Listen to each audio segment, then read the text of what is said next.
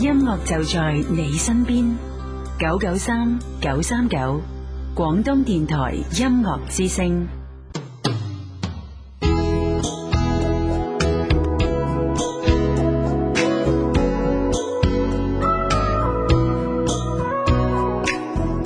你时常看见，嘿嘿嘿，自己的微笑挂在另一个人的嘴边。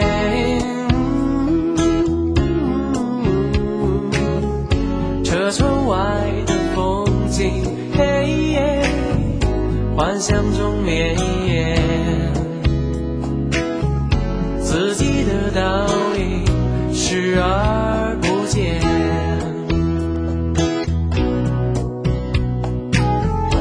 你时常回首，嘿嘿嘿，这漫长旅途中，想和无数自己说再见。已看凝成焦点，嘿耶，它占据你的眼，真实的画面，你让它颓远。生命它给你一切，不给一些，这些那些自己才是考验。你在念着天边那座花园，我愿笑对眼前的脸。的雨是都有祝福隐藏的脸，你还在等待永恒的容颜。我愿在每个平凡刹那里面，我出现。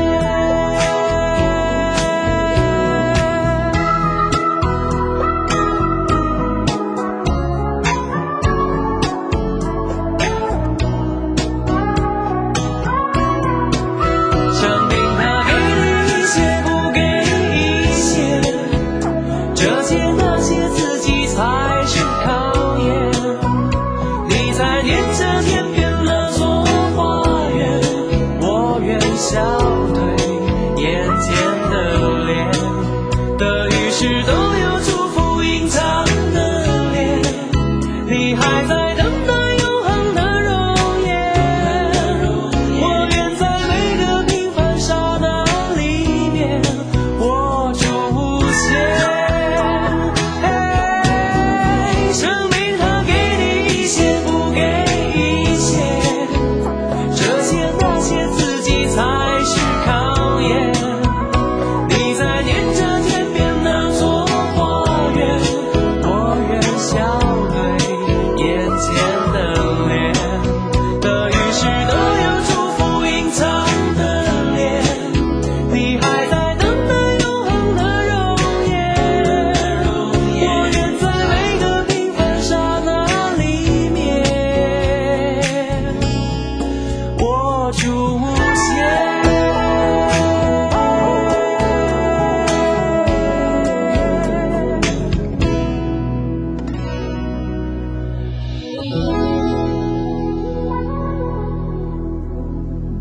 歡迎你。嗯，誒、哎呀，我我 我我我我我好咩啊？我好努力咁樣想做一個即係好專業嘅 DJ 講嘢，哦，咁你你喺邊方面着手去呢個努力 咧？唔係即係一開聲，誒、哎、歡迎你，即係咩我哋嘅節目咁樣啊，即係加入我哋嘅節目咁啊樣，但係 好似唔好假咁樣。唔係唔係，我講得假，人哋嗰啲人哋啲真正嗰啲 DJ 係講得好真，發自內心嘅。係嘛？係，所以我所以你就有啲甩咳啦。啊係啊係啊係啊。啊，系咁啊，咁样诶、呃我相信大家同我哋一樣啦，到度過咗一個相當清涼嘅一個诶 weekend 咁啊，咁好樣少有啦吓，哇！嗯呢幾個星期熱到不得了咁樣。係咯係咯係咯咁樣啊，所以咧就誒、啊好舒服啊，今日過得好舒服啊，朝早啊瞓下覺，晏晝翻公司做嘢，跟住晚飯咧食咗一餐非常好食嘅嘢，係嘛？係啊係啊，去邊度食嘢咁正啊？誒呢、個呢、個正佳廣場啊，七樓誒、嗯，食牛肉火鍋嘅，正街七樓係啊咪？最頂樓，反正隔離係打緊機嘅，哦哦嗯哦哦，好似知邊間啊？講唔出個名係啊貴到不得了。咁啊喎 唔。係唔係唔係貴到不得了，即係都幾貴下啦咁樣吓，啊即係通常啲咁嘅價位嘅咁嘅價位嘅餐廳咧，就唔應該開喺啲商場上邊噶嘛，係嘛？係啦，值唔值啊？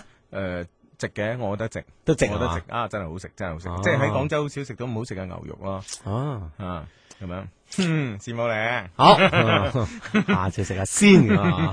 係咯，咁啊，喂，誒誒，琴琴晚你有冇去黑牌嗰度啊？叫咗我啊，冇啊，嗯咁啊你， 咁咁叫咗你，你都唔去啦，咁咁啊係，係咪先？係係啦，聽講李克勤又唱歌啊，正喎，我我唔知啊，我唔知係啊啊，冇去到啊。我成班 model friend 去晒喎诶，喂，唔似你風格喎，吓、啊，你一般都好跟你班 model friend，model friend 啊， 诶、吓啊呢班女 model 咁嘅嗯咁樣係啊，即係都有性格噶我，你係嘛？啊我即係你知唔 知女？給你一些不給一些，你明唔明啊？诶、诶、有時咧，即係诶、誒當然啦，即係呢班同埋 friend 嚟噶嘛，係咪啊先？又冇諗住做人世，又冇唔係 冇諗住拍拖，又更加冇諗住做人世咁啊啊啊啊！咁所以咧，時間上咧，咁啊，即係大家有大家空間會更加好啲嘅，係嘛？係嘛我成日都匿埋一齊玩做乜嘢啫？ 我以為我係咪我以為一對上個星期軒尼斯走我哋， 呢星期唔應該走啊，系啦，咁啊，真系我唔就我黑牌，星期五玩啊嘛。啊，係嗯啱嘅，嗯，诶、其實咧幾幾有趣，我相信我相信呢個地方，因為咧佢喺嗰個诶旧白雲機場啊，啊即係舊機場啊，梗係搭出嚟嘅咁哦樣啊，我相信都幾過癮啦，咁樣吓。嗯，好啦，咁喺節目嘅開始嘅時間诶、誒時間上咧，當然啦，都有呢個尋人啟事嘅吓，咁啊。啊呢個 friend 咧就話：相低你好，廣州嘅好 show 咧，全部你哋都有份出席，你哋最威啊！咁樣吓，我今日咧要尋人吓，係曼聯對港藥嗰晚咧翻嚟搭六十號車到機場路總站，落車後咧喺邊檢誒喺邊檢站轉八一零嘅。應該係到白雲高爾夫球花園總站落車嘅咁啊！當時呢，佢手頭上呢係揸住好多打氣棒，我有同佢搭訕㗎。如果呢，誒、佢有聽你哋節目嘅話呢，就加我 Q 啦，六零九四一零二一零六。零九四一零二一零，我想識翻啲中意睇波嘅女仔啊，尤其係愛 MU 嘅你咁啊喂，咁佢當當時搭訕可能真係好寒暄式啊，嗯嗯嗯啊，即係冇進一步嘅落實咁樣。係啊係啊係啊而家咁得好彩有我哋，係啦係啦係啦，咁啊希望呢個呢個女仔啦可以聽到啦。哦，原來嗰個 friend 係想識一個中意睇波嘅女仔咁樣。係啦，，冇乜其他意思嘅吓，係啦吓係啦暫時吓，以後你咁呢個女仔咁好，好難講係啊。啊 真係真係好嘢自然受歡迎啊嘛。係啦，冇錯啦，冇計好啊，好似有個的士哥哥發短信俾 我哋哇！話喺的士哥哥講啲嘢，唔知係咪輕輕有啲誇張咁啊？唔會啊 的士唔會咯喎。的士哥哥講嘢好實在嘅，吓、你哋好兩位，咁啊，我係的哥，咁啊，我期期聽你哋節目噶。節目咧，等我喺苦悶當中咧，得到啲一些快樂吓。嗯佢話有啲女乘客啊，聽到你節目都會咔咔聲大笑，笑完之後咧，仲會發出啲新咩啊呻吟嘅聲音。 咁係咁噶啦。佢點點解咧？你你你關注係點解會呻吟，定係點解會笑啊？呻吟啊！咁 通常係一個人笑完，咔 咔咔咔咔咁笑完，啊笑死我！咁樣啊，你明唔明啊？即係太大笑啦。係啊哦，所以佢氣有啲喘。係啊係啊係啊。哦，咁我哋的哥又有啲咁嘅描述。系啦，，咁我哋嘅的士哥哥又可以喺啲呻吟聲中啊揾翻啲快樂啊，都幾好。唉嗯咁啊，即係啊，好做好呢份工啊。真係正 啦。系咁样，好啦，咁啊呢個時候咧，诶、诶、有今晚嘅第二封嘅尋人啟事，喂，你點解成日搞手指嘅你？咁啊，有啲皮啊，掹佢你掹佢會流血會損噶，係嘛？係啊，咁啊，忍住啊。你忍住啊，好好嘛？其實呢啲咧就好似初戀嘅感覺咁啊，知知唔知啊？點啊？初戀就係咁樣噶啦，就即係你好想係你成日咧都覺得，誒、如果我係誒誒，即係點啊？我如果係成日聯絡佢啊，或者成日煩住佢，佢會唔會嫌我煩咧？哦，啊哈就好似你個手指嗰啊啲呃生倒刺咁，就甩咗條皮咁啊啦。你你喐佢咧，佢又痛；你唔喐佢唔咧，喐啊，攞攞攣唔喐啊，攞攞攣咁樣。係嘛？係啊，咁咁你你等我初戀啊， 所以我建議你冇掹咗佢咯。等我初戀 啊。 等你有翻啲初戀感覺係啊嘛，好幾啊過癮咧係嘛。哦 好呢個係尋邊個啊？呢個怕死真係初戀啦啊啊！啲人相低你好啊，誒例誒照例先讚下你哋啦。Hugo 風趣幽默有活力，夠晒 young 啊！阿志啊成熟穩重係新一代嘅標準咁啊！即係 咁我同你邊個 young 啊？ 杜硬 啦，杜硬啦。系咁啊！讚完你之後呢，就言歸正傳啦。請 Hugo 用你嗰把充滿磁性嘅聲音啊，讀出呢封尋人啟事啦啊吓。誒、正確啲嚟講呢，應該係尋電話啟事咁啊。其實呢，我係幫我 friend 發㗎。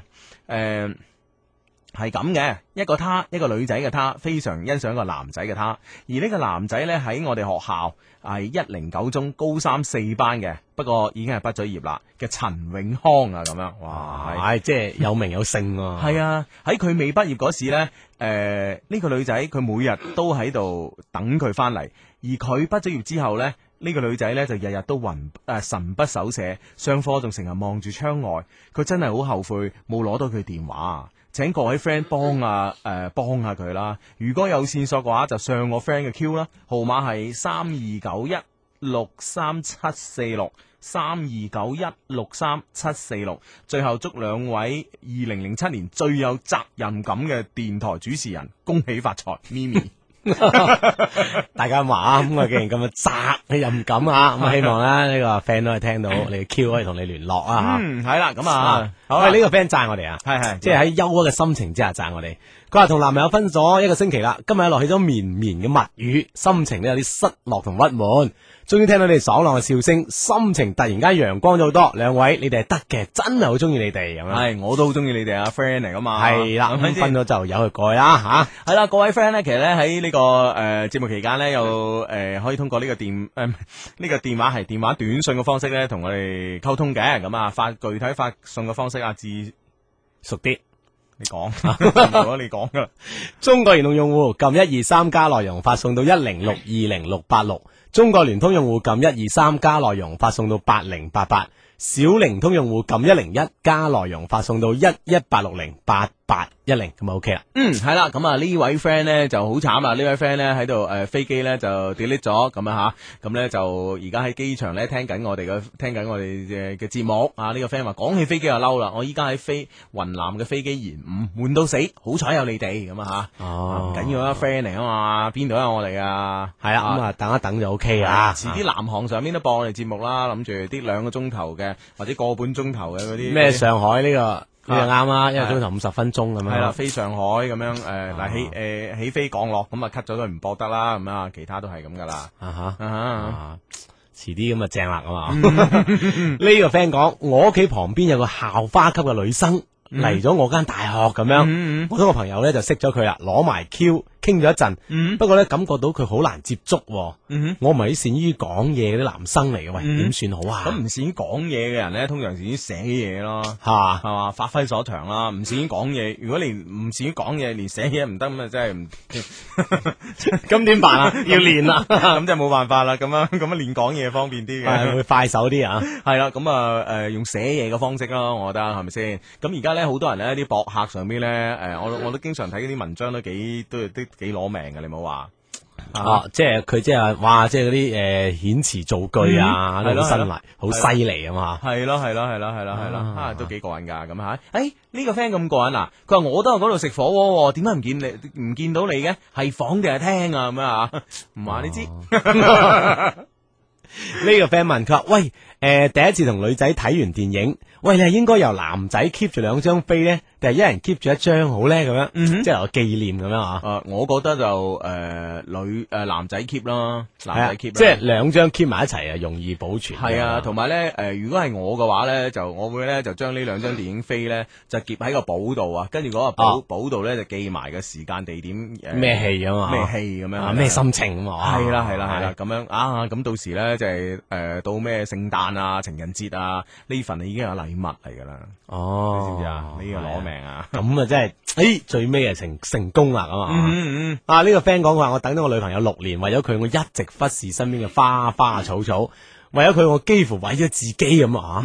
最尾卻換來一句情已逝咁樣。不過我心裏冇怨恨，你話我係咪傻嘅咧？咁 樣咁唔傻啦！如果有怨恨先傻，你知唔知啊？啊，有怨恨咧就話你其實你自己係用咗你嘅心力咧去去，其實爭對方係好嘥自己精神體力噶嘛。所以我覺得你你而家如果心中一啲怨恨都冇咧，我覺得你係一個 EQ 相當之高嘅人啊，你一定會成功噶啊！好啦，咁啊呢位呢位 friend 咧就幾即係誒。呃幾錫住你喎，係嘛啊，志仔哥哥，你唔好搞隻手指啊，要用指甲鉗剪先至唔痛噶。哦，我今個星期咧開始同爸爸合伙做生意啦，支持我啦，哈哈！多謝兩位哥哥㗎嘛。唉，恭喜發財，恭喜發財！啊係係係 喂，呢、個 friend 就幫你啦。喂，佢話 Hugo，你幾時過嚟買酒啊？咁樣， 佢話手上大把靚酒咁樣，啊，拉菲啊、老柴啊，等等等等啊。奔不過咧，富啊哦，你要過嚟講暗號，我批發價俾你啊，咁樣。啊， 我知邊間啦，我睇過啦。啊咁你講個暗號，整翻批發價啦，咁多靚酒咁啊。咁話，但係我哋嘅暗號好多人知嘅喎， 我哋暗號係咩啊？誒，哎咁咪換換咗啦，我哋 啊我係啦，新嘅暗號，我諗到好多人知喎，係咪新舊都要講啊？嚇係咁啊，咁啊搞笑啊！都係爭句啫。咁，唉，咁你賣賣多啲酒啫啊係，冇所謂啦。咁嚇啊係，咁啊下批發價賣唔掂 啦。唉，真係慘啦！好啦，咁啊呢個 friend 咧就話咧，诶呢個 friend 咧，誒話誒兩位雙低聽你節目咧三年啦，第一次發信息俾你哋。今日喺天河城啊，有位講國語嘅靚女咧問我借電話咁啊，之後咧就攞住個電話越行越遠，咁啊後尾就唔見咗啦。咁啊，擺明呃你噶啦，咁啊， 啊，咁啊咁啊冇辦法噶咁啊。下次小心系咁。咯系咯系咯吓，咁冇辦法啦，舊款啦，啊換咗佢啦。诶，呢诶呢個 friend 講佢話我拍咗年幾拖啦，有時咧诶聽到老婆仔話同其他男仔，特別係前男友诶玩，即係玩得好開心咧，即係玩嗰陣咧個心咧就囉囉攣啦，嗯，就唔係幾開心咁。喂，你話正唔正常啊？我應該點算好啊？咁樣咁啊，一定係正正常常嘅，嘅係正常嘅。不過咧，如果真係心裏邊太呷醋咧，我覺得又又有啲唔正常咯。其實係咪？其實我覺得咧，人咧就呢個诶。誒喺戀愛中咧，其實好緊張對方就會呷醋嘅，但係問題咧，啊如果如果係箍得太緊咧，令對方走咗咧，其實就適得其反嚇、好、呢個 friend 咧就咁樣講喎，呢、個啊 friend 呢個 friend 話咧就誒。呢個 friend 咧就話誒，親愛嘅雙低，我中意咗座冰山，發咗一個月嘅短信啦，但佢回嘅次數咧十隻手指都數得晒，自問條件都唔錯啊，不過未正式誒、呃、識佢，諗住放完假之後發展咁，我咁我諗人哋都識識都唔識你咁樣誒嚇，咁啊真係咩嘅喂，嚇冰山使唔使猛啲咧？啲火力誒打電話啦，得唔得啊？呃冰山咧，其實咧，誒、如果從物理嘅角度嚟講嚇，啊如果你係當然你啲火力好猛咁樣嚇，用消佢嗯融佢咁樣。係啦係啦，呢、個當然係最好嘅方法啦。啊但係如果你照住一點嚟燒咧，火力又唔係太猛嘅話咧，分分鐘咧佢嗰度用咗上面摘翻嚟啲嘢摘死你喎。咁啊，係啊，所以冰火誒、冰山應該係慢火嚟高啊。慢火煲。係啊係啊，唔緊要啊。啊，即係考耐性喎。系一定有耐性噶，一定有耐性噶。但問題咧，我覺得咧就話係佢對你係冰山咧，定係對全世界都係一座冰山 咯。咁一定要好清晰啊，係啊知道自己嘅位置系啊。啦，要搞清楚呢樣嘢啊咯。，喺呢個 friend 開心啦，佢話喂你哋好啊，我係省實嘅新生咁樣，哇！琴日翻學校一注冊嗰陣見到個樣靚、身材正嘅靚女，開心啦咁樣，哇！啲學習有晒動力咁話咯嗯喎，，啊係啦咁啊啊，恭喜恭喜吓！好咁啊！呢位 friend 咧就話：誒、Hugo 好慘啊！我而家喺吳村個屋企啊，我走遍家裏嘅每一個角落都收唔到你哋節目，最後咧喺我嫂間房先勉強收到，但我冇可能喺佢間房。捱到十一點㗎，有咩計咧？咁樣咁你試下導埋佢聽啊！ 啊，係係啊啊，或者或者叫阿嫂去做其他嘢啦，咁樣啊，阿哥會唔會比較急咧？ 細佬或者細妹啊，唔該啊，咁樣。嗱你啊留啊低啲嘢，我同你阿嫂喺度聽，你出去啦咁樣。咁就搞笑啦。系啦系啦咁样，咁真系咯，正常嚟講應該可以嗌你阿嫂一齊聽埋嘅，係咪？反正我哋啲節目係從即係我相信從出世到過身都啱聽， 啱係啊，嗰啲咩三歲到八十歲唔係我哋嘅範疇嚟， 嘅，啊，太窄啦，太窄啦太窄啦呢個面。太慘啦！嗰啲係聽譚詠麟嘅啫，咁樣呢個 friend 咧就我哋啊，真係啊嘛！我哋上個禮拜嘅媽媽都話胎教都聽啦，係咪？係啊係係咪？啊，所以所以咧，未出世到過身都啱聽嘅。哇，真係正啊！ 呢個 friend 同我哋講，喂，我話我同我 boyfriend 咧傾緊 Q，哇，原來佢都係你哋啲 friend 嚟噶，你睇下你哋幾紅咁樣，咁嗯一定㗎啦即係你 boyfriend 識就紅啦，係嘛？ 啊，睇嚟個標準幾好 啊！你 boyfriend 識唔識陳奕迅啊啦？係啦，咁啊，喂，真係唔單止個 boyfriend 識喎，我哋手頭上呢個 friend 都識喎，PP 喎呢個 friend 叫哦啊，呢封 email 咁噶啊，親愛低低啊，誒，你哋好，如果可以的話呢，我真係好想親手寫一封信俾你哋，因為呢，我覺得我嘅字呢比人更漂亮啊嚇女。啊，跟住呢就括號，哈哈，唔使幻想我誒、呃生成點樣啊，好似你哋誒、呃正如你哋所講，呢、個世界呢仲係普通人佔大多數嘅嚇、啊其實呢，我想唔出咩 title 嚟稱呼你哋啊，因為誒、呃通常呢，最親密嘅朋友呢，真係要喂咁樣相相稱嘅，何況啊君子之交淡如水，輕輕一句問候呢已經足夠啦。呢誒、呃這不是很美嗎？咁啊嚇。啊啊的確嘅喂，啊，系啦系啦系啦，啊，即系呢個人生很美，只因有你啦，咁啊，啊點點解大家有啲咁嘅語句啊？你唔覺得我 我经常才思如泉涌般咁？ 啱啊嘅，啱 嘅，啱啊嘅，只因有你，只因有你。係咁啊，講到資歷呢，我呢應該算係個老聽眾啦，但系咧總係诶间中或者會停一下。你哋嘅聽眾呢，可謂多元化，就連我一個高三嘅老師啊，都俾你哋收入帳下。哇，得唔得啊？得唔 得啊？嗱，唔單止個 friend 嘅男朋友聽啊，我哋呢個高三嘅老老師師真係話靚啊畢業班㗎嘛，系啊系啊系啊哦！喺、我嘅麾下呢，正係明年嘅天之驕子。我已經向佢哋呢灌輸咗大學見，甚至係大學成見嘅思想觀念。放心啦，明天嘅明年嘅呢個時候呢，你哋又多一班 friend 噶啦，高興啩咁啊！高興高 興，哇！即係時間地點定晒喎，大學見就時間㗎嘛，啊啊嗯嗯嗯地點乜大學城見咁。啊 話咩都幫自己班學生張羅好晒，啊！真係好老師 嘅係啫。啦，事情係咩？戀愛。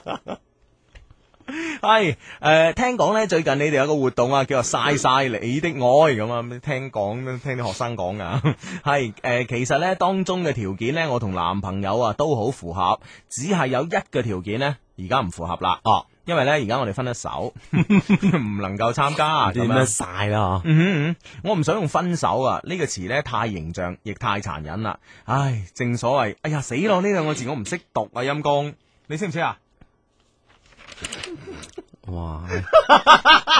揾笨啊 啦！真係唔識啦。嗱，咁樣咪呢句話咧，啊哈留翻正點報時之後先，我哋你你查字典 啊，查字典得唔得哦，啊？係係係我係，哋好好學噶嘛，我哋我哋冇可能咩都識噶，係咪 先？嗱，正點翻嚟之後補翻呢句俾人哋啊。好好好，哇！好真係老師真係老師老師啊，啊，老師啊，真係揾嘢考啊，我哋。 考上嘅人。 系啦，咁啊，正所謂啊，跟住咧講句詩出嚟嘅啊，哦诶呢诶，跟住咧就最後咧，好啦，我又要沉浸喺題海中啦，後會有期啊，祝身體诶、呃身體健康，晚上愉快，即係老師祝啲人 即係零舍特別啲啊！係啊，日頭閉翳咁。唉好多謝你啊，我哋嘅 friend P P 咁啊多。謝呢位老師啊啊！，希望你都工作順利啦，同埋誒明年嘅所有嘅同學都可以考上呢個清華北大啦，咁啊嗯哼嗯哼，咁無論點，等間又可以令到我哋啊識多兩個字咁樣吓，嗯係啊。咯係咯，誒係咯啊，真多謝你係先真係呢封 email 可以令我哋識識識多兩個字㗎，真係犀利啊咁係啊啊！好啦，想好似呢位 friend 咁咧，通過呢個 email 咧誒同我哋作出一啲溝通啊、交流啊，其實都好簡單嘅。我哋有一個充滿感情嘅電子郵箱就係 loveq at loveq dot cn，loveq at loveq dot cn，loveq 點拼啊？知？ L O V E Q，yeah 全中系哎 love q dot c n 咁嘛，嗯充滿感情嘅電子郵箱等住你哋嘅信件咁樣。嗯，系啦，好咁啊，诶、呢位 friend 咧就话咧，诶、雙低哥哥，我識咗個靚女啊，下佢下個星期咧同我第一次見面咧兼睇戲，好緊張啊，我應該做啲咩咧咁啊？我相信咧就如果咁樣識嘅咧，就一定係第一次見面兼睇戲咧，我相信咧就喺網上面識噶啦，咁樣吓，或者 friend、啊或者隔隔隔隔好多重 friend 咁樣介紹識噶啦，咁樣，我覺得咧诶、誒第一次見人哋咧就诶。誒我哋中國人有句说話啦，禮多人不怪啦，我哋啊我哋禮儀之邦係咪啊嗯？啊，一定禮喺義之前嘅。係咪 先？冇話二禮之邦嘅啊，即係禮行先，義氣行後。啊咁所以咧就诶，我覺得點都要帶啲小禮物啦，係嘛啊？係咯，即係送啲禮咁樣，再加上自己好有禮貌咁樣，嗯哇！呢兩者一結合，係啦，係啦。咁啊，基本都吓百分之五十都係成功咗噶啦。係咯係咯係咯，但係小禮物啦，有心思啲噶啦，咁樣吓，咁樣诶，誒同埋咧，你你同佢喺網上面識，咁一定知佢中意咩噶嘛，係嘛？咁佢中意嗰啲，诶，出其不意咁買俾佢嘅。係啦，我覺得哦就 OK 嘅就算未而家未知，而家都可以先探定口風先，啊係嘛？嗯系阿志呢條短信咧問着你咯，嚇嚟自佛山嘅 friend 啊，親愛相低，如果落巴咧見到落巴吓，你明白啊？啊誒見到個靚女想過去識佢咧，應該點樣識咧？第一句講咩咧？咁樣快啲覆我啊！咁樣。即係而家喺巴度啦， 塞住對耳咁樣， 嘈就嘈啲啦。啊係嘛 點辦？咁行埋去識咯，而家呢個呢個世界，我之前誒上好幾期節目都講咗啦，嗯哼人哋隔都係咁教我噶，係係啲靚女咁教我係噶，靚女點解？只要你你行埋去識就得噶啦，啊哦，即係行埋去勇敢直接咁打招呼吓，係啦係啦，就得噶啦。酒吧一定要行埋識啊，阿志，因為啊嘈啊嘛哦，你隔幾個你嗌聽唔 到，唉，左邊第三張台咁，你冇理由勁得過啲音響啩？哦，即係真係一定要大膽啊！呢個時候啊，因為咧誒酒吧入邊咧好多啲咁大膽嘅 人噶，你再私縮咧根係啊本見唔到你啊，啊，完全係排喺後邊噶啦，啊你你明天請早噶啦。 霸個位係嘛？系啦系啦，阿志呢個問題又啱你喎。啊，點解咧？係嗱，嚟自湛江嘅 friend 問呢，诶、你哋好啊，诶、因為呢，你哋都係男生，一定好清楚男生嘅生理同埋想法嘅。我想問你哋啊，點解你哋男生呢咁中意 M L 嘅？我就因為拒絕同我男朋友 M L，佢先同我分手噶咁我樣。問你都啱噶。咁、我，咁我覺得，我覺得你經驗比較多。邊個話？ 咁嗯我諗男男女都中意啊啩，係咯？點點解佢即係可能因為佢呢個男朋友呢個個案啊，嗯令你覺得啊，點解咁樣就分手嘅？嗯，佢係咪唔係中真係中意你咧？嗬？系咯，咁誒我相信男朋友係中意 M L，唔係中意你咯。不過咧又好難講噶，我覺得，啊即係女仔咧可以即係，诶、我哋講講呢句说話咧，可能令個女仔開心啲啊，又或者或者更加唔開心嗯啦。anyway，我唔知吓，但係咧有一樣嘢咧，我覺得有幾冤禮男仔嘅，點咧？即係通常嗱好正經咁講啊，即係好正經講心裏面嗰句。啊，即係我係覺得咧，就係話我係我係好中意你噶嘛，係咪先？我好中意你，同埋咧，我係我係打定主意，我照顧你一生一世啦，永遠都唔會離開我噶啦。咁、樣我哋一齊將呢份愛升華嗬。嗯但係你點解你唔信我咧？即係你唔俾我咧，就證明你仲未信任我啊！你明唔明白？你仲未夠中意我？ 係啊係啊係啊，所以通常因為咁樣而好多人產生，唉咁咪算啦，咁樣即係點啫，嗌咩咁即係你明唔明白？咁人哋仲要思考下噶嘛？係，繼續翻返嚟我哋呢個節目啦，一些事一些情，繼續會有 Hugo 同埋阿志嘅出現。係啦，同埋我哋查完字典啦，咁啊，哇，你真係係呢本字典幾厚啊！真係。我哋呢、個誒、呃我哋呢、個誒、呃 friend P P 啊，佢係一個高三嘅老師咁啊，誒佢 佢咧就分咗手之後咧，咁啊，佢呢段説話重複一次啦。我唔想用分手啊呢、個詞啊，太形象亦太殘忍啦。唉，所謂瓊瓊白兔。東走西顧，衣不如新，人不如故，咁啊，啊呢個字讀瓊， 啊真係啊，真係啊國語咧都係一樣，國語係讀啊瓊係瓊，係咪咪？係啦係啦係啦，啊即係好诶，誒好孤單咁嘅意思嗯係嘛？系啦系啦系啦，呢個咧就令我哋諗起呢個晉朝嘅啊李密有個陳情表啊，入嗯邊入邊有兩句啊，瓊瓊誒缺立形影相吊咁啊，真係攞命啊！啊，真係多謝多謝呢個啊 P P 係 嘛係啦係啦係啦係啦，啊 P P 啊，即係令我哋又識多兩個誒識多個字典，啊，係識多一個字誒誒普通話同埋呢個廣東嗯話嘅讀音啊嘛，係嘛，等於兩個。啱啊啱啊啱，系咁啊，好好啊！呢、個 friend 講佢話诶，誒上次诶、誒即係撞到個男仔，不過咧我就好想同佢做朋友，但係我唔係好主動啲人喎，貿貿然去揾佢咧，好似有啲怪咁，應該點算好咧？咁樣嗯哼，咁樣你唔主動嘅話，你等佢主動咯喎，係咪先？咁啊我相信咧就诶、呃你你诶。呃诶、你你如果想同佢做朋友，你應該知佢想做咩，即係佢係做咩功夫啊，做咩工作啊，咁諸如此類，或者從呢啲外部嘅原因或者佢愛好嗰度入手咯。即係譬譬如佢係中意玩 HiFi 嘅，咁你你問下佢一啲關於 HiFi 嘅嘢啦，係嘛？如果做誒、呃做裝修嘅，咁你可以問下屋企即係窗簾啊、配搭顏色諸如此類嘅嘢啦。咁啊吓，即係聊。聊起呢個話題咁樣系啦系啦，即系聊到佢诶、呃足夠重視你，同埋咧你跟住咧佢足夠重視你嘅時間上咧，你盡量 show 自己優點，搞到佢嚟追你，咁先係個女仔呢、個 女仔追男仔嘅最高境界，你知唔知啊？係嘛，係啊，引佢引佢骚自己，係啊，搞到佢追自己，係係啊，係啊，係啊，係啊，係真係發呢呢呢呢幾個動作真係引骚搞 好緊要。係啦，你睇出邊個， 哇，揮晒手啊！啊！真係呢啲動作真係幾難掌握嘅。系啊，真系完全好開心啊！ 啊，我相信咧， 我相信我哋呢位阿姨咧，就真係當年係咁樣嚟搞掂嘅老公啊！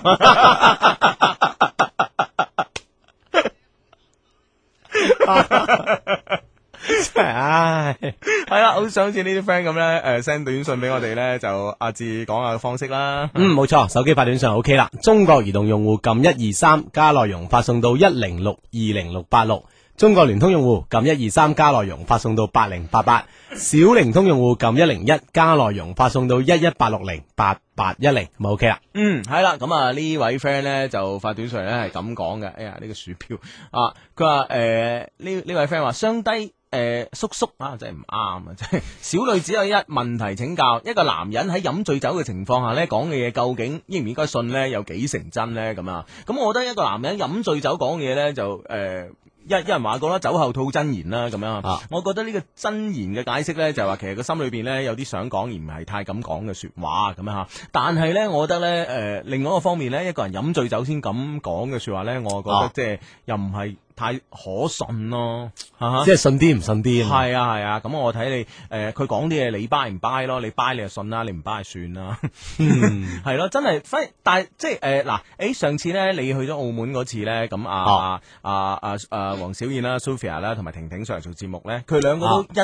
異口同聲咁樣一致咧，就覺得男人飲醉酒講嘅嘢你冇信，係嘛？係啊，哦，即係呢個酒後吐真言呢個理論咧，嗯喺佢哋身上覺得係唔啱嘅。唔啱嘅。佢話你有咩嘢咧，你就清醒嗰時講啦，咁樣哦。啊都啱嘅，啊咁事後都可以唔負責任講哎飲醉酒啊哈，嘛，係啦係啦係啦，唔好話飲醉酒啦，而家經常話食飯時講嘢都唔算數啦。食緊飯講嘢都唔算數， 即係喂喂咩狀態下先算數啦正？正經經咁講咯。哦，食飯都唔正經啦， 係啊，啊知唔知啊好咁啊！呢個 friend 嘅短信係咁嘅，阿志誒呢個 friend 咧就話誒兩位主持大佬，我喺港本做嘢嘅，咁啊好嘢啊港本啊！嗯誒我係你哋嘅忠實聽迷嚟㗎，今日難得係高温假期第一日，頭先咧約條女去睇戲，但佢話同啲要同啲同學去玩喎咁啊，即係誒有啲唔爽啦呢個時候啊，咁點辦呢？咁你點都要俾啲空間人嚟㗎，係咪？咁啱約咗班 friend 㗎咁你嘛，知港本啦，啲車咁好賣，真係好少休息㗎喎。即係做都做唔切，係啊，咁咯喎。係啊。哦， 即係你按你嘅理論就怨呢個女仔哦咯咁我覺得咧嗱。我覺得咧，如果個女仔咧，即係知誒、如果你假期好難得嘅，咁誒好難得嘅約佢，咁而佢又要同啲 friend 去嘅咧，就多多少少，我覺得有啲誒嗱兩種情況嚇，我講啊兩種情況。如果咧啱啱識唔係好耐嘅咧，就肯定即係誒唔係太重視你啦嚇、如果識好耐咧，可能又真係冇所謂啦。誒、我哋都老夫老妻啦，咁樣同阿同喎，學都都唔爭呢次半係啦係次啦休息啦，咁啊，係啦，所以咧就睇睇睇呢個誒、熟悉嘅程度啦，咁樣啊。哦嗯，同埋咧，即係誒、呃如果真係誒、呃其實我覺得，如果係我嚟講嗬，如果我係同個女仔識咗唔好耐啊，咁樣佢又約我睇戲，咁但係我又約一班 friend，我會徵詢下個意見咯，真實即係虛偽， 你真實定虛偽啊你？ 即係無論真或者係虛偽啊，啊，都同佢都徵求女仔意見，誒、一唔一齊去啊？但係心心裏邊諗，但係唔想佢去嘅。心裏邊諗，唔好啊，唔好啊，唔好啊，千祈唔好啊嗱千祈唔好啊， 喂你喂你好薄 喎，萬一佢肯咧，佢好啊，見下你班 friend 咧，咁點啊？咁啊去咯，冇嘢噶，即係講嘢冇咁放啫嘛，哦，咁你心入面好唔想 喎，咁薄咁都搏一搏啦，五十五十啫嘛，係嘛啊？咁如果如果如果如果如果佢話冇啦，你哋玩又唔啱我，呢個時候咧，你就千祈唔好唔好話哦咁啊，咁啊由佢啦，因為女仔通常講呢說話試啊下假㗎，係反說話嚟嘅，哦所以咧第二句咧，如果接話唔好啦，你哋成班 friend 我去唔方便，有咩唔方便啫？去咯，咁啊去啦咁樣，哦你明唔明白 啊？咁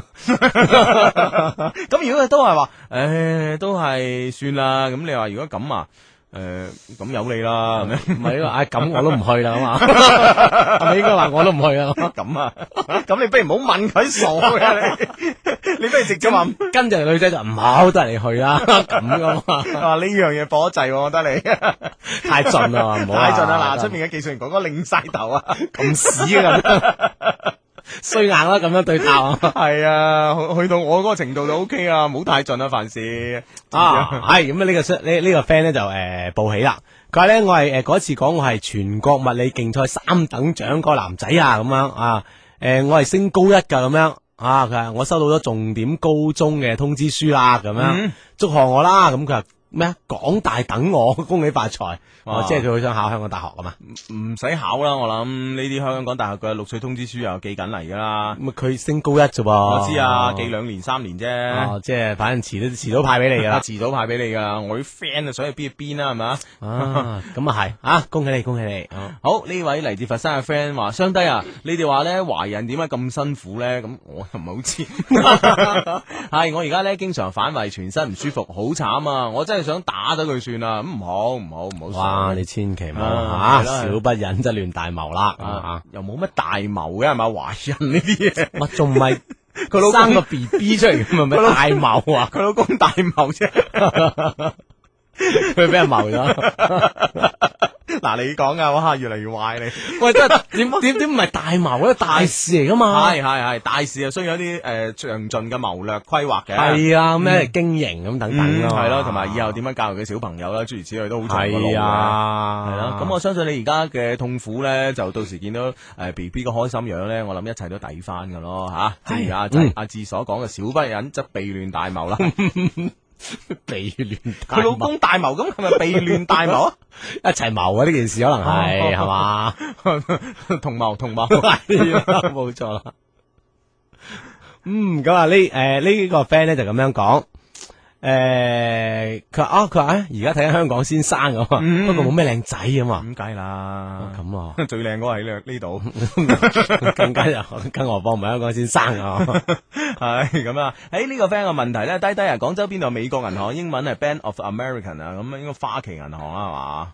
啊吓啊美國銀行中心大廈 知喺人民路啊嘛， 有有有，問下嗰度啊，佢容易問到咁樣，好啦，咁啊呢個 friend 咧就呢個 friend 咧就話誒而家英超熱刺對桑德蘭零比一，即係哦熱刺輸緊。哦即係哎係啊，好好似係诶今年嘅英超要要睇嗰個诶咩啊诶足球頻道啦咁樣嗯係啊係啊係啊啊冇得免費睇啦，咁所樣以可能有啲 friend 係唔知嘅啊，即時報一報啦嚇。咁啊系吓，嗯，好呢、個 friend 咧係誒呢個消費嘅問題啦嚇，舉世無雙嘅低低老婆仔咧要我快啲買車，我中意咧轎跑同埋四驅啊，誒、寶馬 M 三啦，寶馬 Q 三五啦，同埋奧迪 Q 七邊價好啊？唔該晒，咁冇得比喎，寶馬 M 三係咪先？ 係咯，同埋 Q 三同 Q 三同 Q 七有得比咁啊！如果我咧就辛苦嘅 Q 三五都幾靚啊，係係嘛？係啊係啊係啊，但係 Q 七又幾型咁樣。係一一如果得嘅話咧，嗱，如果得嘅話咧，我係買部 M 三同埋 Q 七，係嘛，係啊，咁啊搭住佢啦 啊係啊，啊咁啊唔得嘅有噶 啦，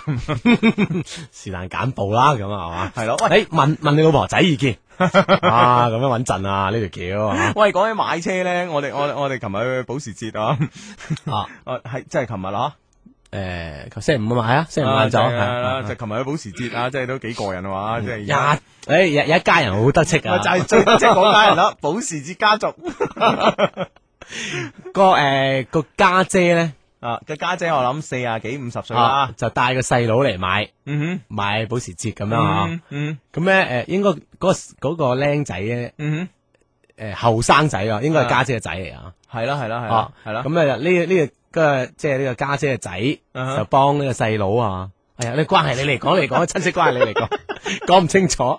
家姐啊仔應該叫咩？係就有個媽媽咧帶住個仔，個仔咧大概十六七歲啦，跟住咧同舅父一齊嚟買車咁樣。啊，係係啦，係啦，咁啊舅父啊買部，咁媽媽又買部咁樣，哇！呢、個仔忙，呢、呢個呢、個仔啊，同時啊係嗰個外甥咁 樣，啊，之後即係兩邊出緊主意已經好 煩啦。係啊，咁佢媽咪再俾個 order 佢，喂，你快啲過嗰邊睇下啦！你個姨丈話買嗰部，俾啲意見佢啦，咁樣哇！我喺度心諗呢、個家族勁到勁長舅 父阿媽哇哇，一齊嚟買保時捷，仲要係唔係睇同一部喎？哎係唔係睇各睇各款嘅 各喎？睇各款㗎。啊，真係緊要啦！而阿家媽阿媽如果冇搞錯咧，就係、買呢個 Carrera Four 嘅開磅咁啊，啊咁呢呢個舅父咧應該係睇緊卡宴咁啊啊，阿阿阿姨丈啊睇緊嗰部咩啊？姨丈睇緊嗰部 Bosta 啊啊，唔係唔係唔係， K 文，誒吉普車啊！咪就係卡宴咯。啊，卡宴啊，係啦係啦，嗯啊姨丈睇緊嗰個， 哇！真係犀利啊，真係真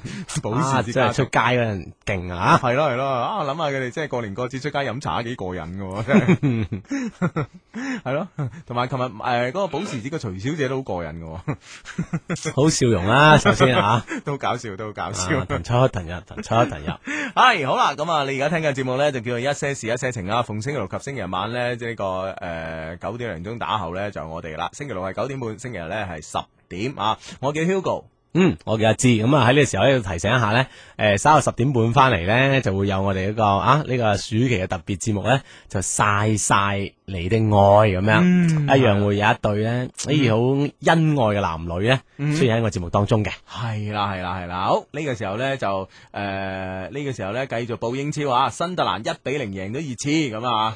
啊，即係啊啊，邊個講得幾蠢嘅喎？啊邊個啊？啊啊啊！哎呀死啊啊啊！哎呀，廣州台講波嘅叫咩？咁啊好幾個講波诶、呃最老資格嗰個呢，嘅喎，張張達斌。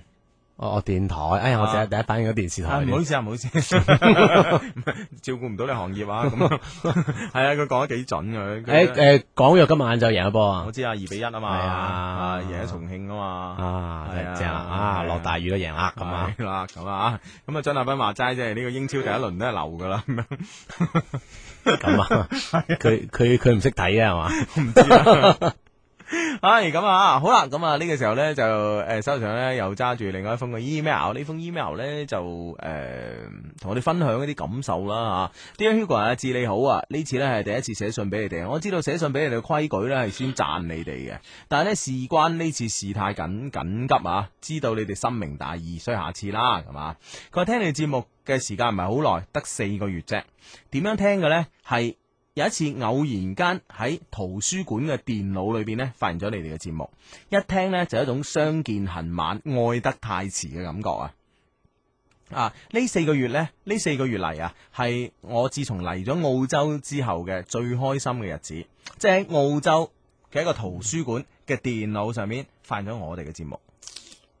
你話你話係即係呢個世界係有緣分，我相信真係有緣分。係啦，啊我我覺得除此之外，我哋從另另一個角度講咧，即係喺澳洲咧都幾普及喎， 嗯，係啊。係咪係咪咁樣分析咧？系啊，我哋喺澳洲等於新聞聯播喺中國。 哇！真係死嘅啫，唔怕醜嘅啫，唔怕醜。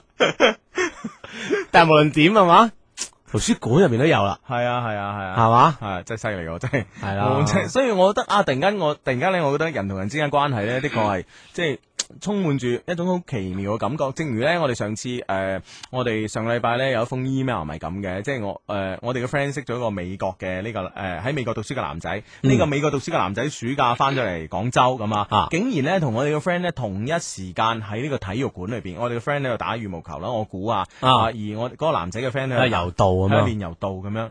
啊影一張相，系啦，啊而且佢影咗數十張相，就係將嗰其中嘅嗰張相，有嗰個男仔個個樣嗰張相咧，係擺上個 blog。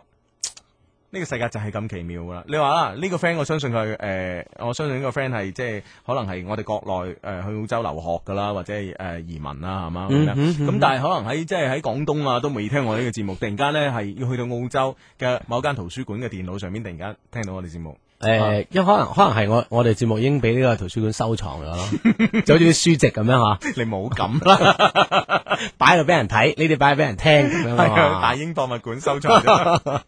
係咁啊！佢話呢呢四個月嚟呢，係我自從嚟咗澳洲以嚟呢最開心嘅日子啊！每個星期呢，都等你哋嘅節目同埋 F 一啊，成為我最大嘅娛樂。你哋嘅節目呢，為我帶嚟咗好多嘅歡樂啊！得意嘅見聞啦，同埋必殺嘅界女招數啦，咁啊吓，可惜呢招數呢，一直冇機會用到啊。誒、就慘啦咁啊，同埋低低想同我哋講聲嚇，我覺得咧你哋嘅大學見咧喺外國咧誒、可能唔容易實踐噃嚇、其實呢次寫嘢俾你哋咧都冇咩感情問題嘅。最大嘅問題呢，係仲未遇到自己真正中意嘅。講咗咁多廢話呢，都係想誒、都係想講啊！呢次寫 email 俾我哋嘅原因就係、呢。誒、有個不情之請，就希望我哋播劉德華嘅一首奧運新歌《Everyone Is Number One》咁啊嚇。咁樣，但係呢，我哋喺個電台嘅電腦上面揾唔到，sorry 吓，咁我都會努力去哦揾，㗎我哋揾到啊，誒，播俾你哋聽嗯啊。嗯，最後咧就希望我哋咧有機會過嚟澳洲嘅 SBS 中文電台咧做翻個特別版啦吓啊誒、全球好多 friend 撐你哋噶咁啊，嚟自澳洲嘅 friend 呢個 friend 叫阿豪啊 Matthew 嗯嗯嗯，多謝你先啊，啊多謝 Matthew 啊咁樣啊啊，嗯诶，有啊，去澳洲做節目嘅機會有幾微啊？都唔係嘅， 你唔好咁講啦。你記唔記得咧？誒、兩年前定三年前啊，有一個澳洲中文電台嘅女仔咧嚟我哋節目度聽咗喺直播室聽到我哋一晚啦。啊，你記唔記？得咁樣嚇？系啦系啦，有機會吓， 啊有有機機會會 啊！唉，咁啊，唉咁啊，多謝呢個澳洲 friend 之餘咧吓，咁啊，诶呢個 friend 都講佢，诶雙低啊，今日係我超級死黨生日咁樣吓，嗯我哋三年同台啦，咁你快啲讀啦，欣欣生日快樂，祝佢嗯越大越靚女，诶我係麻位啊，咁樣 哇！啲麻位啊！麻位啊嘛 系啦，咁啊，诶、诶，不如揸緊時間再讀呢封短啲嘅 email 啦。嗯其實呢封 email 咧就诶冇、關咩愛情問題嘅，但係我哋上個禮拜咧就讀咗佢嘅一封 email，咁而家俾翻啲回覆我哋。其實咧我係诶、誒有收到啲回覆咧，我好開心噶，即係好似即係。其實咧，有時我哋經常咧就幫人哋諗辦法啊，或者幫人哋做一啲決定啊，但我唔知，我哋永遠都唔知結果啊結果係點樣嘅。所以咧，誒呢個結果咧，我覺得係誒有翻回音俾我哋咧，好開心啊！呢封 email 咁嘅，Dear 相低，上個禮拜咧聽到你讀我封信，真係好開心啊！特別係 Hugo 一直讚我靚，我聽到之後好開心啊！之所以特別開心，係因為讚我嘅人係 Hugo 啊嘛，咁啊，啊，咁佢都口甜舌滑嘅你，傻啊我，咁啊的確你係真正係靚，你 係 真係啊，嘅你傻。啊！我我個人講真話，知唔知啊？嗱，你嗱，你識我咁耐咧，我出去飲茶食飯啊，買嘢，從來你有冇聽過我叫嗰啲服務員叫靚女嘅？啊啊，好少，我印印象冇深，應該冇啊。應該冇噶啊啊嘛，即係好多人咧嗌嗌嗌啲服務員好親切啦，有啲嗌妹咁啊，啊 有啲嗌靚女咁樣，我我成日都覺得即係 嗌唔出口，咁嘅喎你，係啊，所以即係成日真係好冇禮貌，喂咁 樣，唔該咁啊。咁人與人之交，頭先嗰個 email 咁都係一聲稱呼咁樣啊。咁啊係，佢話啊佢話咧，我好多謝你哋咧，俾咗咁多意見俾我。我想咧，我都應該係時候停落嚟啦，因為咧，Hugo 講得冇錯啊，太多嘅戀愛咧已經令我冇咗戀愛嘅感覺，或者係我一直咧都唔明戀愛嘅意義啦。停落嚟嘅感覺咧，其實真係好踏實。誒、呃多謝你啊，誒、Hugo，當然啦，仲有阿志，你哋都有誒、呃你哋都要加油啊，我都支持你哋嘅咁啊 嚇。嗯咁嗯，誒一齊加油咁吓啊。，一齊加油吓！喺呢個其實咧，我覺得學海無涯，但係咧愛海咧又係無涯嘅。嗯當然啦，咁啊呢個 friend 喺短信上面都問，喂，結果嗰個保時捷家長有冇買得成啊？ 咁樣，咁啊要問一問徐小姐先知啊。 啊，真係呢得個 啊家族巴閉啦。哼，係咯 係咯。好咁啊，呢個 friend 咧就話誒，呢個 friend 咧就話。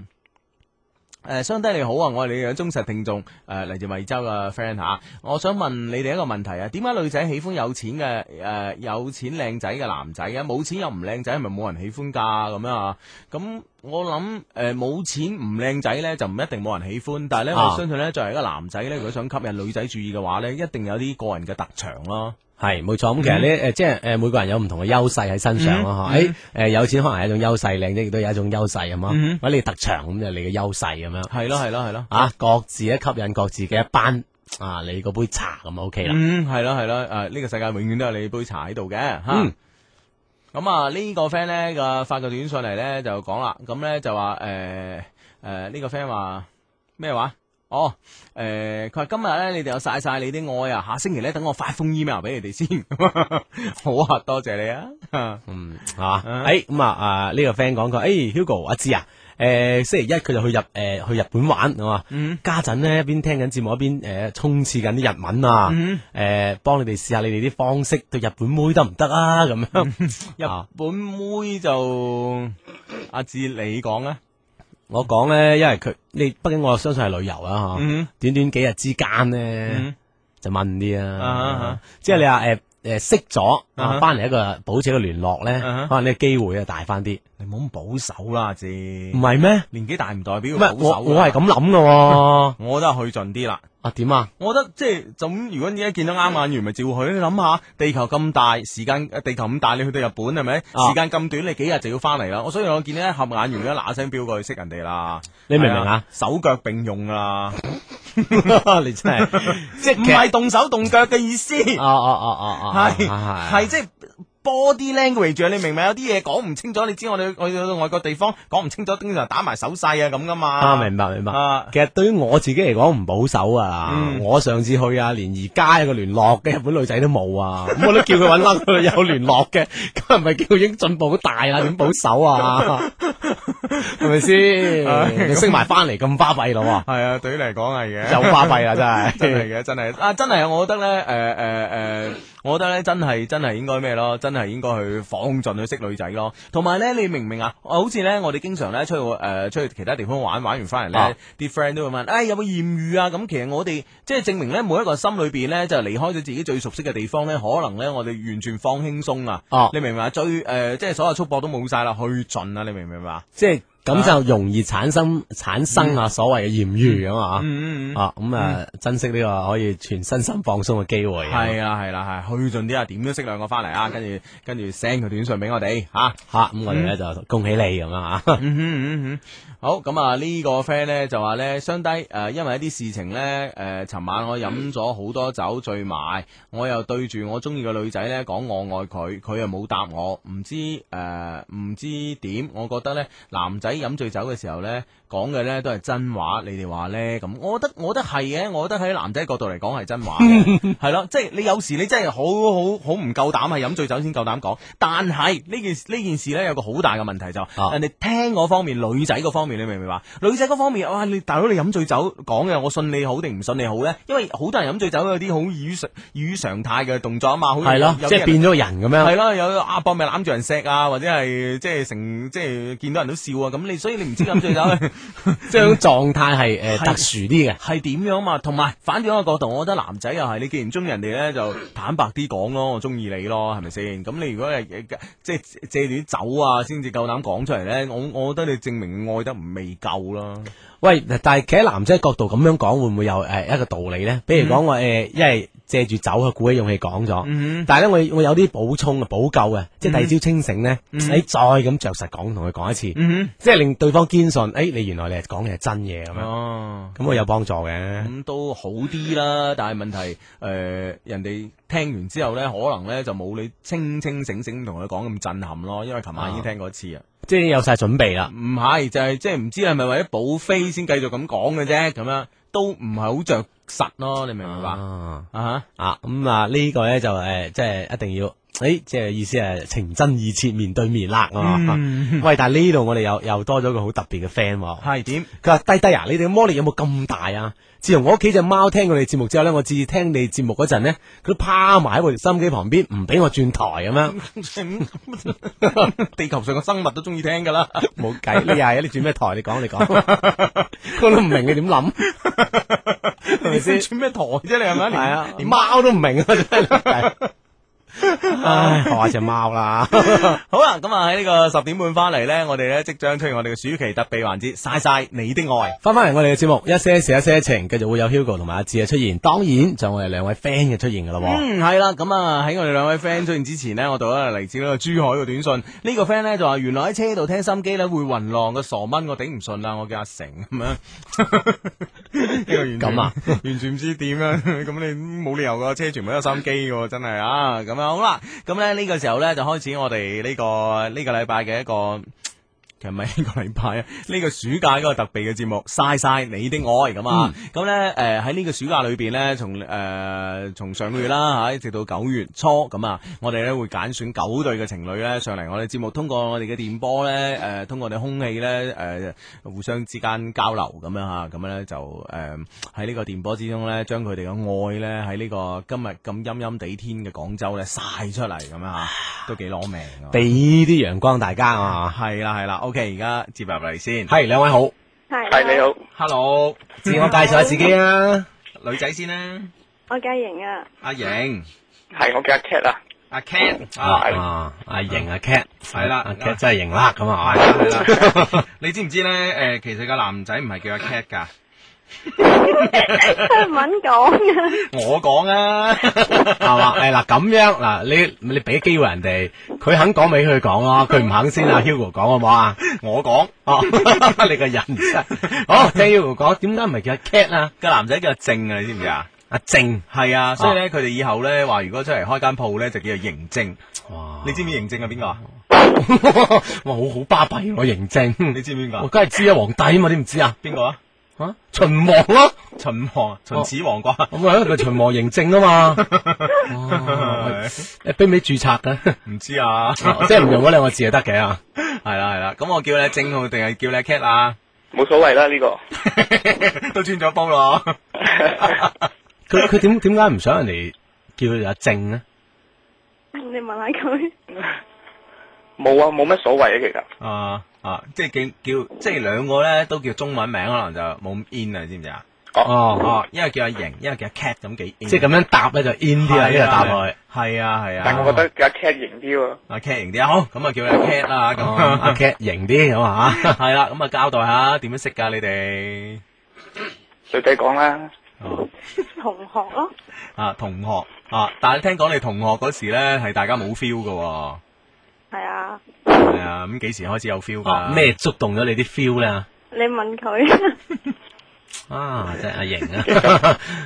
阿正嗰時都好意外咯，我攞到佢電話，啊哈，即係你冇諗冇諗住攞嘅呢個電話。係啊係因為我同學嗰次去我屋企玩，咁嗰時啱啱有手機，我無意中就發現咗佢個電話咯，嗯哼嗯哼，跟住咪開始撩佢咯，哦哦咁樣，你你你你哋係高中同學係嘛？诶、初中初中同學，咁啊係一直都冇聯絡，咁啊直到有一日咧就誒喺、同學嚟玩，咁啊喺啱啱誒喺個手機度發現咗阿瑩嘅電話，咁啊你開始就打俾佢啦。 諗翻起呢個人啦。嗯係啊係啊，哦，啊，咁講啲咁啊，我問問一問阿瑩啦，啊佢即係佢開始攞電話呃誒撩你嗰陣啊啦嚇。哦，你你係咩感覺 㗎？佢就發條短信問你知唔知我係邊度啊咁，嗯哼，哇，有咁我有點有會啲咁知佢傻嘅短信嘅咩？啊點我啊嗰陣時諗我點知佢喺邊度，我咪問翻佢喺邊度咯，哦，咁佢咪話佢係佢咯，哦佢佢佢就我我就是我。 啊誒跟住咧，跟住點樣發展嘅咧？你哋係發短信咯，哦，互相咁啊，日日就短啦。啊，係啊，有有 冇某一件事、某樣嘢觸發你哋真係開始嘅咧？你叫佢講，即係點講咧？就我哋一開始就發短信，發短信先咯，嗯哼跟住有一日佢就叫我去唱 K。啊佢帶埋佢啲 friend 又叫我叫啲 friend 去唱，哈啊哈啊咁就咪唱 K 咯。哈，嗯，跟住點知我個 friend 同佢個 friend 居然一齊咗，哦，哦，即係快快過你哋兩個啊！仲要瞞住我哋兩個，啊，嗰係㗎兩個真係 啊！咁咁又冇咩 嘅，咁兩個。你哋兩個動作慢啫咁 啊。系啦，咁系咪佢哋嘅發展刺激咗你哋咧？可能係啦，加上佢哋係咁慫恿我哋雙方啦，嗯哼，点怂啊？點怂啊？咁就話上啦上啦咁，哦，即係出 我都唔嚟中意佢啫咁，哦，呢邊男嘅個口氣就上一 上啦，女嘅就你中唔中意佢啫咁 啊？諗住四個人出嚟玩有盤啊 嘛？系啦系啦系啦， 啊，果然有盤啦！咁而家係咪都成日一齊玩啊？冇啦，佢哋分咗手啦。 咁咯喎，係，我覺得即係即係人咧，人生之中嘅嘅誒嘅呢個緣分咧，好奇妙啊！佢哋佢哋嘅戀愛咧，就係為咗撮合你哋，佢哋完成咗個 任任務之後咧，佢哋就分手噶啦。係啦佢，哋就功成身退 係係啦，係啦，啦，係啦，係咁你記記得多謝人哋兩個 喎。嘅， 一定啦。啊啊成日都有嘅，成成日都有，你點多謝 人哋啊？啊你點多謝人哋㗎？阿瑩，咁我多谢佢咯，咁請有冇請人食餐飯啊？佢有請我食飯咯。 啊，呢啲媒人真係好啦啊！係啦，咁咁樣當當時當時人哋一個叫你上啊，一個叫問你有冇意思，咁你哋點樣同人哋呃誒呢個呢個回應嘅咧？點樣回應呢啲 friend 嘅咧？咁嗰時可能我哋大家雙方都對對方有啲意思啦。嗯，咁嗰時就一日係下晝落課，我我同我就同個 friend 嗰時佢佢兩個未散嘅，嗯咁就同佢去揾佢哋咯，去佢哋學校，哼，嗯因為佢兩個女嘅係同班噶嘛。哼，係，咁我就買咗支佢最中意嘅嘢俾佢。哦哦，跟住我就同佢講啦，哦，介唔介意講係咩係最中意嘅咧？唔好費事同某啲嘢賣賣廣告啦呢唔啲嘢。緊要啊，唔唔緊，緊要啊，唔緊要啊。 冇就嗰時，因為我聽聽過佢講，佢係中意飲呢個新奇士嘅，哦，哦，所以我就買支新奇士俾佢啦。誒，誒，當時嘅情景你你點講嘅咧啊？當時女仔話都拎到嚟都熱晒啦， 去到門口先買嘅可能。其實其實嗰時我就送佢翻屋企咯，嗯咁係翻到去我先發短信問下佢點嘅。哼，啊當面係冇講嘅，啊哈哦嗯，咁啊，瑩收到啲咁嘅短信，你咩反應 啊？呢個反應咧，係咪真嘅啫？梗係唔係啦。啊，咁你講下你啲反應聽下。咁啊，我冇問佢係咪真嘅，咁佢話係，咁我冇話俾三個月試用期佢啦。喂，你問，我覺得女仔問人哋係咪真嘅，其實即係多少有啲係應承嘅感覺噶咯。啊多此一舉咯， 係唔通佢同你講話唔係嘅又， 佢一定話係噶啦。咁冇可能話即刻應承噶嘛，咁啊，唉即係你係扮嘅嗰三個月。啊唔好講出嚟啦。 係啦，咁點解三個月試用期咧？啊，當時阿 Ken 有冇覺得係係呢個試用期長嗰啲啦冇乜所謂啊，其實嚇 你你都知道一定係一定係已經係正式公公嚟㗎啦，係嘛？係一定。哦，哎呀，瑩真係俾人識穿 咗。你你三個月其實有冇真係考驗佢噶啦？哦冇喎，都嗯都冇喎，哼，冇㗎。都係好似平時咁樣咯。哦哦，咁樣咁樣。咁喂，咁誒好啦，OK，咁啊呢件事咧就誒誒成成功咗啦嗯嚇，cat 咁啊，嗯咁誒成功咗之後，你哋有啲咩即係到到而家都覺得係好難好難忘嘅嘢啦。嗯，佢生日咯，第一年一齊嘅佢生日，嗯啊，嗰嗰嗰 pair 散咗 未啊？有有冇一齊過啊？你生日我哋一齊都冇耐佢就生日， 佢真係功成身退 啊！真係。正式收到你哋通知之後，佢哋就散。哦，呢呢個生日點樣點開心法咧？啊誒，因為嗰陣時我要翻夜校咯，咁就叫佢夜晚送我翻學。嗯哼但係就我之前一晚已經訂定個蛋糕，就冇話俾佢聽咯，嗯到到嗰晚先至攞出嚟咯。嗯哼哦咁，又嗰陣時又冇地方食喎，諗喺珠江邊喎，嗯咁啊就坐喺珠江邊啲石凳度食 咯，揸住個蛋糕，哇！你冇話幾浪漫㗎喎。哇，唉真係喎，望住啲星星咯。啊啊！嗰日仲要好天添啊！係啊，跟住我哋又俾人望住咯， 你哋又俾人攞星星咁望啊！ 啊，街度食嘢唔俾咩 真係啊！咁樣你當時嘅心裏咩感覺啊？甜到咪啊就流，係、你問佢， 阿阿 K 仲喺度陶醉緊係嘛？係啊，講下你啲陶醉感受啊！其實嗰時真係諗唔到咯，啊啊因為佢嗰晚要翻學噶嘛，啊啊！佢就專登就冇上課，就之前嗰晚訂咗個蛋糕，咁佢就到咗嗰晚就攞嚟同我去個珠江邊度食啦。嗯，有冇食晒㗎？冇啊， 蛋糕幾難食晒㗎，一放嘅。 哇，都都几系喎啊！咁佢最少都要掟一磅啊嘛。啊，咁啊系，咁啊系。啊哈哇！咁啊，啊呢樣嘢係一個好大嘅進步啦。啊，咁食完蛋糕咧，成蛋糕翻屋企咯， 阿志咁 我想了解下，都有咩問題啊？冇問題嘅哦， 唔係唔係人人都似你咁嘅，咁我啊我啊點咧？我食完蛋糕再食蛋糕啊嘛，真係心照啦，繼續 繼續，唔係你晒而家。 啊！啊，跟住咧，诶、阿阿 Cat 有冇做過啲事咧，係令到阿阿瑩咧好感動啊，或者好開心、好 surprise 嘅咧？其實都好多數唔晒咯，诶咁啊，隨便講兩件啦，咁多就 隨便講兩件啊。嗯咁等我諗諗先，哼，嗯 多極都有限 喎。呃其其實就哼，阿瑩嬲㗎講件未未一齊嘅事咯，啊嗯哈，好啊即，係未一齊之前嘅事，呢件事可能就感動咗佢，可能就促使我哋一齊咯。嗯，就一日，誒佢哋幾個 friend 同埋我幾個 friend 就去我屋企度打邊爐咯。嗯，咁佢就話佢隻手過敏，嗯咁我就攞咗啲藥膏同佢搽咯，哼，嗯，嗯就係咁咯。哦，哦，跟住事後佢講翻俾我聽，其實佢嗰時已經偷望我，以前都未正眼望過你係嘛？因為佢幫我查嗰時個樣好温柔咯。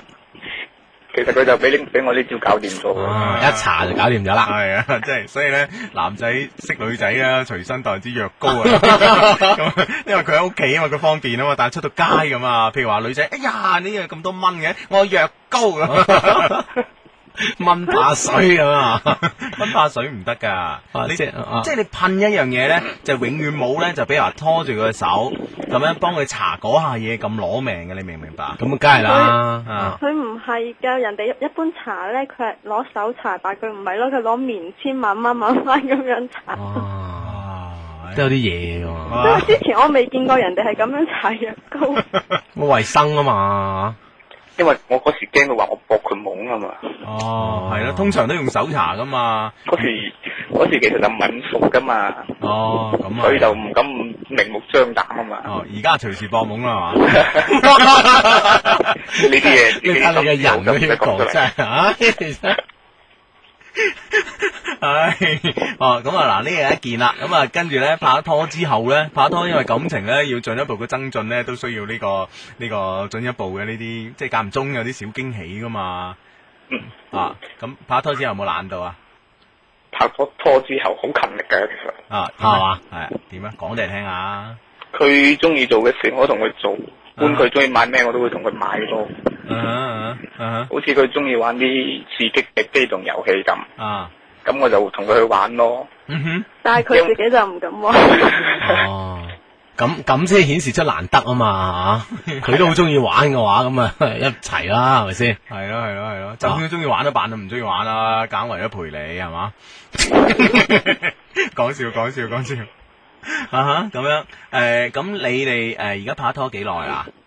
所以四十六個月㗎啦都，哇，四廿六個月㗎啦，係啊，哇，差差唔多四年啦嘛係啊，係啊，啊哈哦咁诶、誒有冇啲咩計劃咧？對以後？有㗎其實。嗯其實我哋，唉，即係前嗰段時間，佢話俾你哋抽中，其實嗰時我都唔知信唔信佢好嘅。佢到到而家佢先信，真係抽咗我哋。嚇。哦嗰時我就隨口噏噏咗句，如果真係抽咗你，我哋明年就結婚。哦哦哦，咁咯噃。 咁誒，當時你咁樣講，阿阿瑩點答你啊？我話問嗯咁好啦，我一定會叫佢抽中嘅。哇，恨嫁到啊已經，唔好咁講咁又 咁幸福噶嘛嫁都係嚇，係係咪真係明年啊？吓，睇下有冇錢咯。結婚唔使好多錢㗎，辦結婚證一蚊幾毫㗎咋，誒係咪咁你九結九婚蚊嗰雞筆啊？要錢噶嘛？哦，即係擺一酒咁樣啊？嗰啲唔一定㗎嘛，我哋我哋我哋新人類嚟㗎嘛。係啊。先吓？哦，我我我我覺得即係話，其實擺酒啊嗰啲咧係係做一場 show，你明唔明白啊？即係啊係啊，即係好似誒、呃你譬如話有啲公司，譬如話成立誒、呃十週年咁啊，佢要要搞個活動，其實係做一場 show，呢呢場 show 係全同全世界嚟晒幸福咁樣啊，啊即係晒我公司呢十年有咩成就，而結婚咧就係一種晒幸福，當住咁多個賓客、親朋好友、至愛親朋咧就晒我哋有幾幸福咁啊！但係你哋唔使，你明唔明白啊？你你已經晒咗啦嘛喺節目 度，係要定嗰樣嘢要錢噶嘛，嚇我就未講嗰樣嘢啊嘛。啊，仲有咩啊？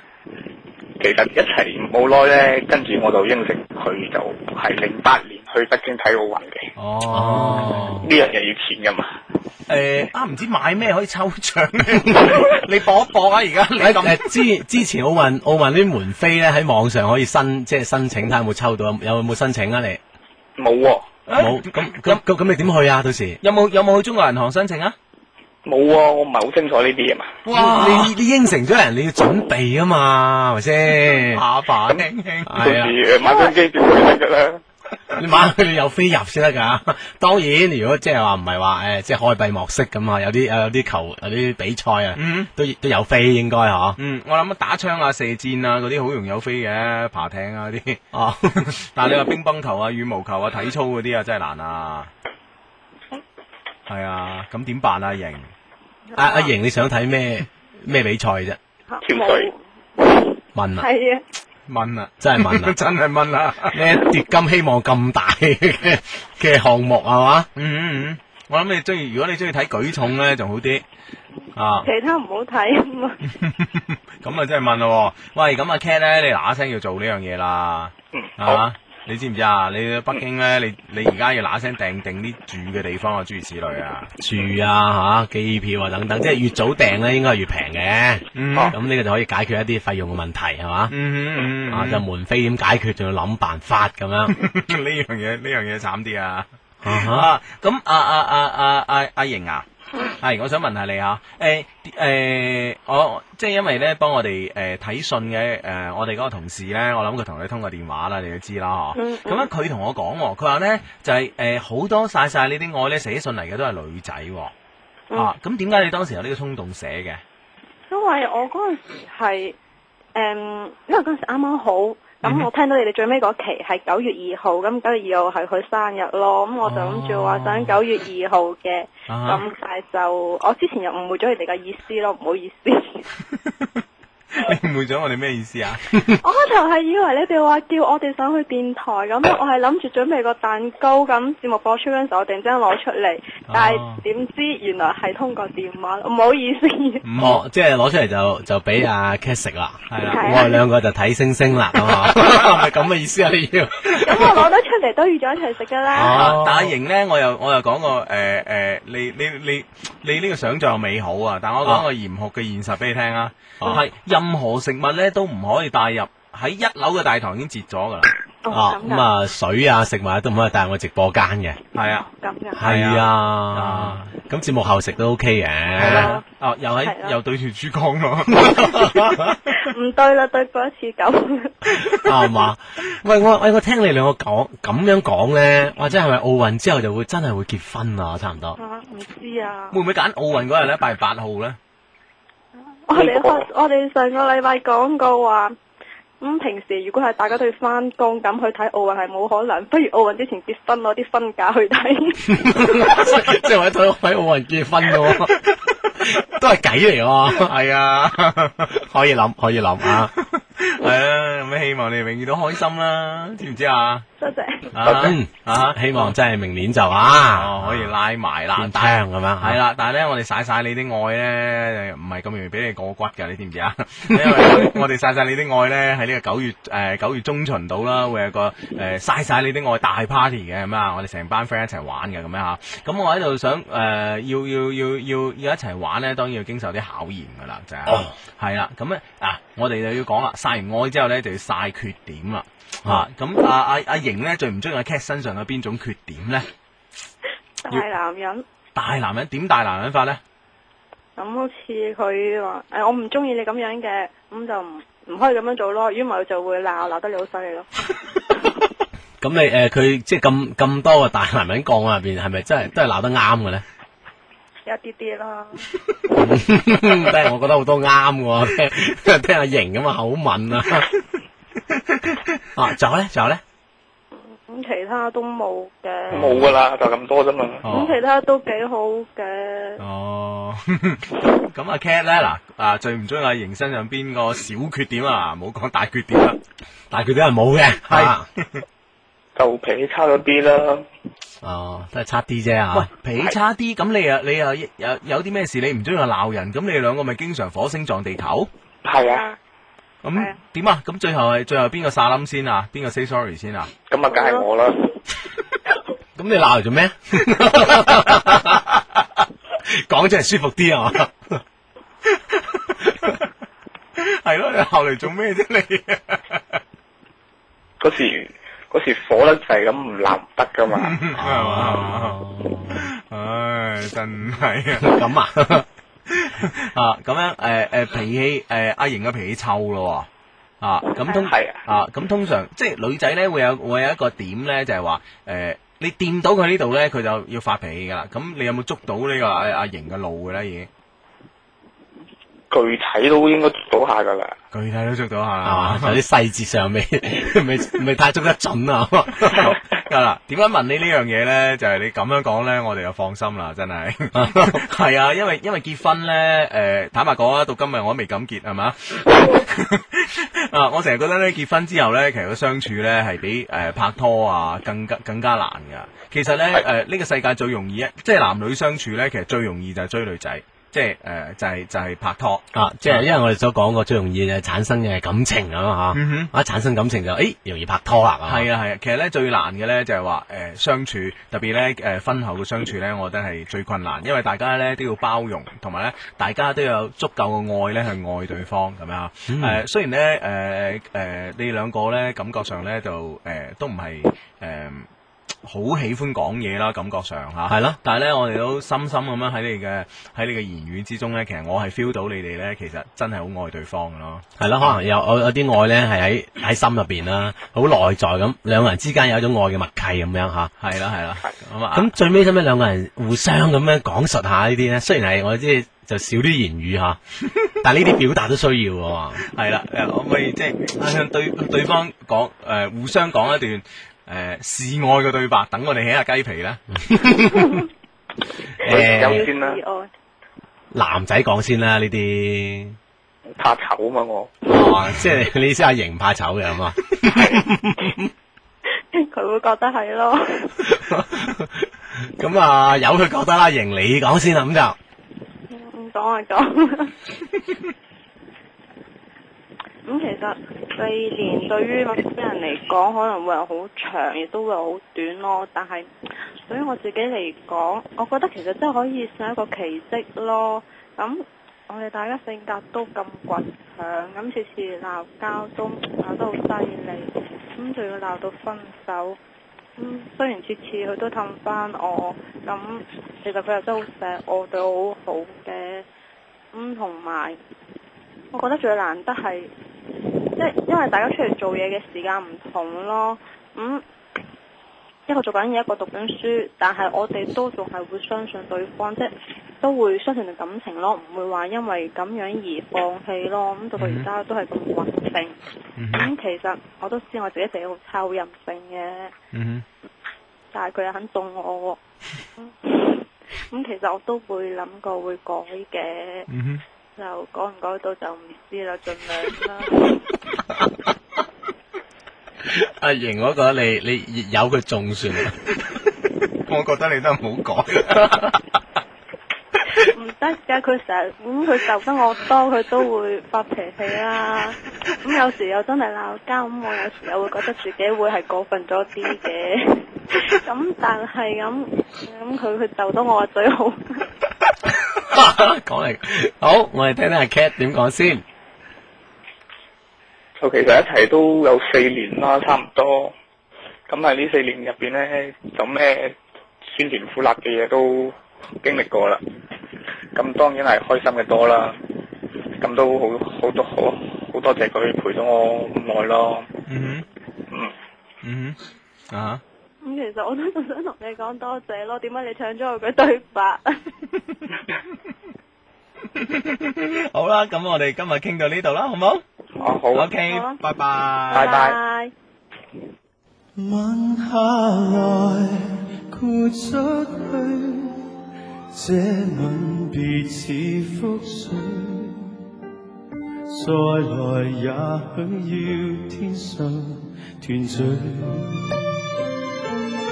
再回頭，你不許從前多麼登對。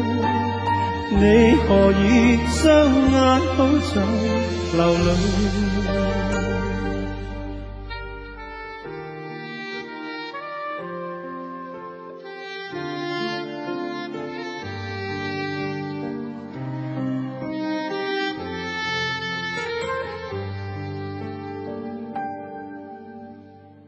青春仿佛因我愛你開始，但卻令我看破愛這個字。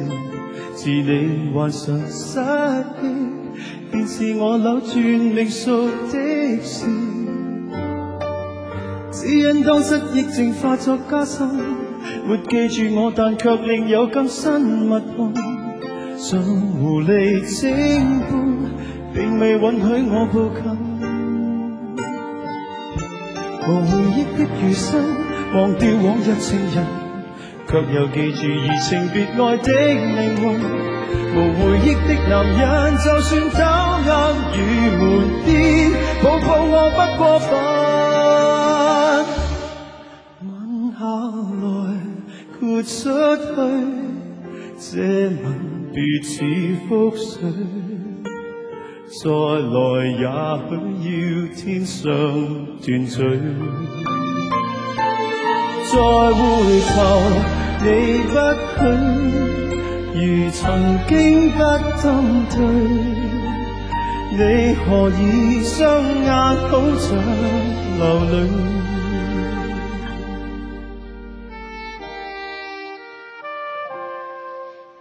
music FM，音乐总在你身边，给你总有好的感觉。music FM，给你总有好的感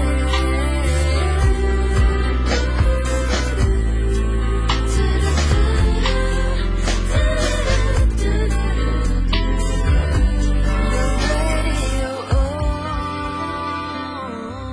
音樂就在你身邊，九九三九三九，廣東電台音樂之聲。